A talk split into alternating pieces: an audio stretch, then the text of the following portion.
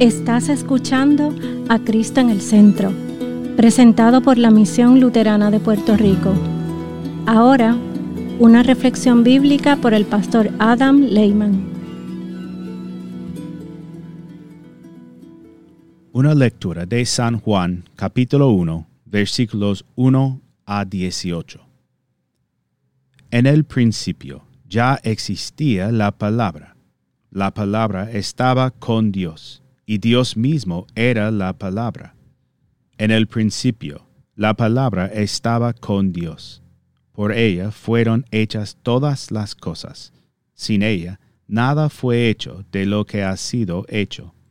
En ella estaba la vida, y la vida era la luz de la humanidad. La luz resplandece en las tinieblas, y las tinieblas no prevalecieron contra ella hubo un hombre enviado de Dios, el cual se llamaba Juan. Este vino por testimonio, para dar testimonio de la luz, a fin de que todos creyeron por él. Él no era la luz, sino que vino para dar testimonio de la luz.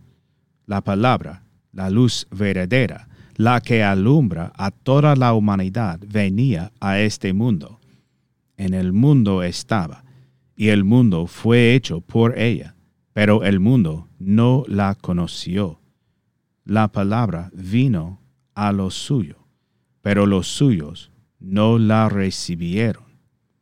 Pero a todos los que la recibieron, a los que creen en su nombre, les dio la potestad de ser hechos hijos de Dios las cuales no son engendrados de sangre, ni de voluntad de carne, ni de voluntad de varón, sino de Dios.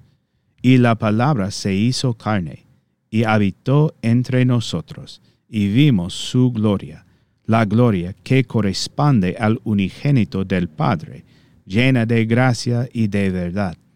Juan dio testimonio de ella, y clamó diciendo, de ella es de quien yo decía, viene después de mí, pero es anterior a mí, porque ya existe, antes que yo. Ciertamente, de su plenitud tomamos todos, y gracia sobre gracia.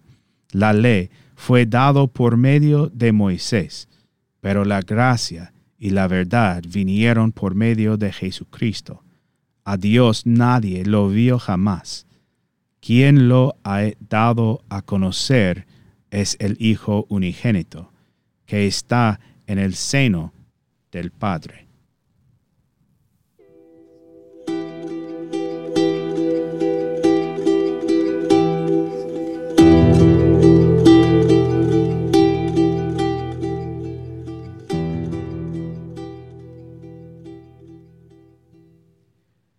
El nombre de Jesús. Amén. Hace unos minutos confesamos el credo niceno. Aunque confesamos el credo apostólico comúnmente en muchos y diversos servicios, tradicionalmente confesamos el credo niceno durante el servicio divino. Es un credo que fue escrito en un momento de la historia de la Iglesia en el que la divinidad de Jesús estaba siendo cuestionada por algunos. Un momento en el que algunos cuestionaban si aquel cuyo nacimiento celebramos hoy realmente es Dios encarnado. Era necesario hacer una confesión clara de que Jesús es Dios de Dios, luz de luz, verdadero Dios de verdadero Dios, engendrado y no hecho, consustancial al Padre. ¿Y dónde aprendió la iglesia a confesar a Cristo de esta manera? Bueno, volvamos a escuchar la confesión de Juan sobre quién es Jesús. En el principio ya existía la palabra, la palabra estaba con Dios y Dios mismo era la palabra. En el principio, la palabra estaba con Dios. En ella estaba la vida, y la vida era la luz de la humanidad. la luz resplandece en las tinieblas, y las tinieblas no prevalecieron contra ella. Nadie puede leer esto y no entender lo que Juan está diciendo. Está diciendo que Jesús es la palabra de Dios encarnada. Está diciendo que Jesús es la luz del mundo. Y está diciendo que Jesús es Dios sin duda alguna, sin razón para dudar. Ese bebé nacido en Belén, cuyo nacimiento hemos reunido para celebrar, es Dios encarnado. Como dijo Juan, la palabra se hizo carne y habitó entre nosotros. Por lo tanto, es importante con que, que confesemos esta gran verdad y que la confesemos claramente, especialmente porque es un concepto tan grande de entender. La Navidad es la celebración de Dios haciéndose hombre. ¡Wow! La encarnación, es decir, Dios haciéndose hombre, es un misterio. El misterio de Dios haciéndose pequeño del Hijo Eterno tomando carne mortal, del Todopoderoso, haciéndose todo vulnerable para salvarnos. Este milagro en el que lo finito se viste de lo infinito es el cumplimiento de la promesa del Señor a Adán y Eva en el jardín, de que enviaría un Salvador. Dios el Hijo, la palabra eterna, el Creador, entró en el espacio y el tiempo como un bebé en el vientre de María, y según la voluntad de Dios, creció y hizo su aparición en la primera Navidad. El Hijo de Dios era ahora carne de nuestra carne y hueso de nuestros huesos. Por fin, podemos ver a Dios cara a cara.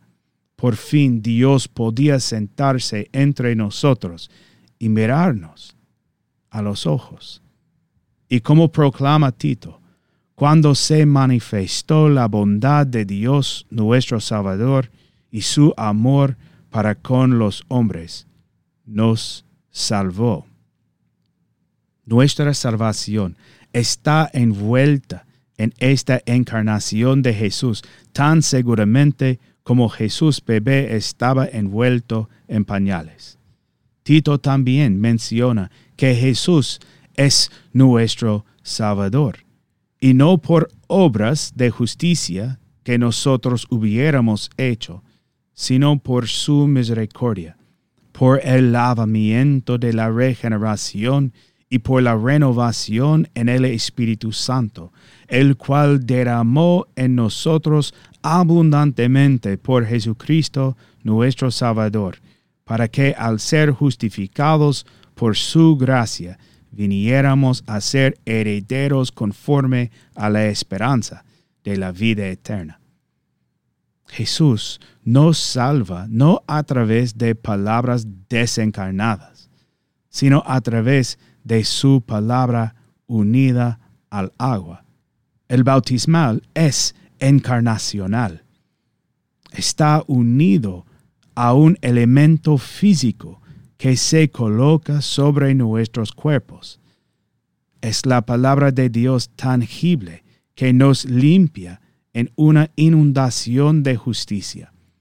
Porque la palabra se hizo carne, se sienta a la mesa con nosotros tenemos la intimidad de comer junto con Él.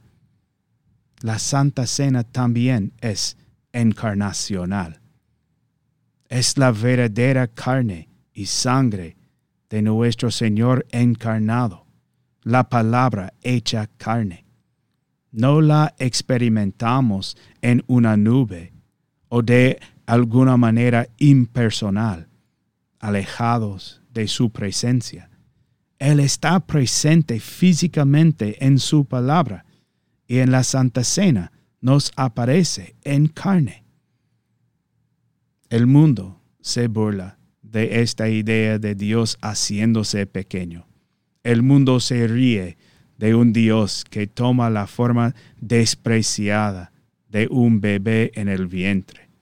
El mundo nos tiene un en desprecio por creer que el hombre en la cruz en realidad es Dios y que cuando vienes a este altar, no solo compartes una comida con Dios, sino que en realidad participas de la verdadera carne de Dios, el cuerpo y la sangre del Señor, que no son un símbolo, sino una realidad sacramental.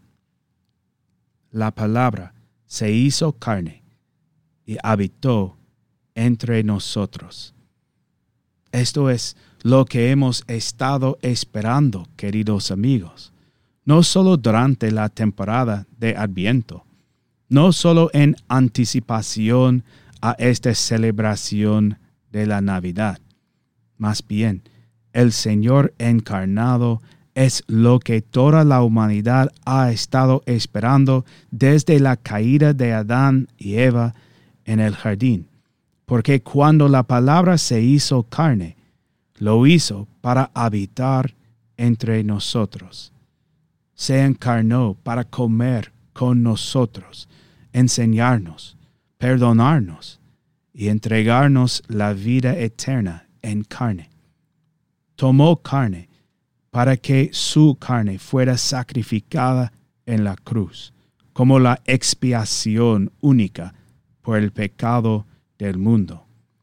En verdad, vivimos en una época de paradoja. Dios viene a nosotros incluso cuando somos pobres y miserables pecadores. El Dios inmortal muere para que los mortales podamos vivir. Dios se humilla para que podamos ser exaltados. El Creador, que está fuera de la creación, se hace uno con su creación. La Navidad es el momento en el que recordamos que nuestro Dios se ha hecho uno de nosotros, que nos ama, tanto que no hay nada que le impida hacer lo que sea necesario para salvarnos. La Navidad es el momento de recordar que nuestro Señor ha cumplido su promesa que hizo a Adán y Eva de que enviaría un Salvador, y lo ha hecho. Tu Dios viene a ti en el pesebre, en la cruz, en la tumba, en su palabra, en la fuente y en el altar. La palabra se hizo carne, y a través de su palabra y sus sacramentos, Él todavía habita entre nosotros. Feliz Navidad y la paz de Cristo sea con todos ustedes. En el nombre de Jesús. Amén.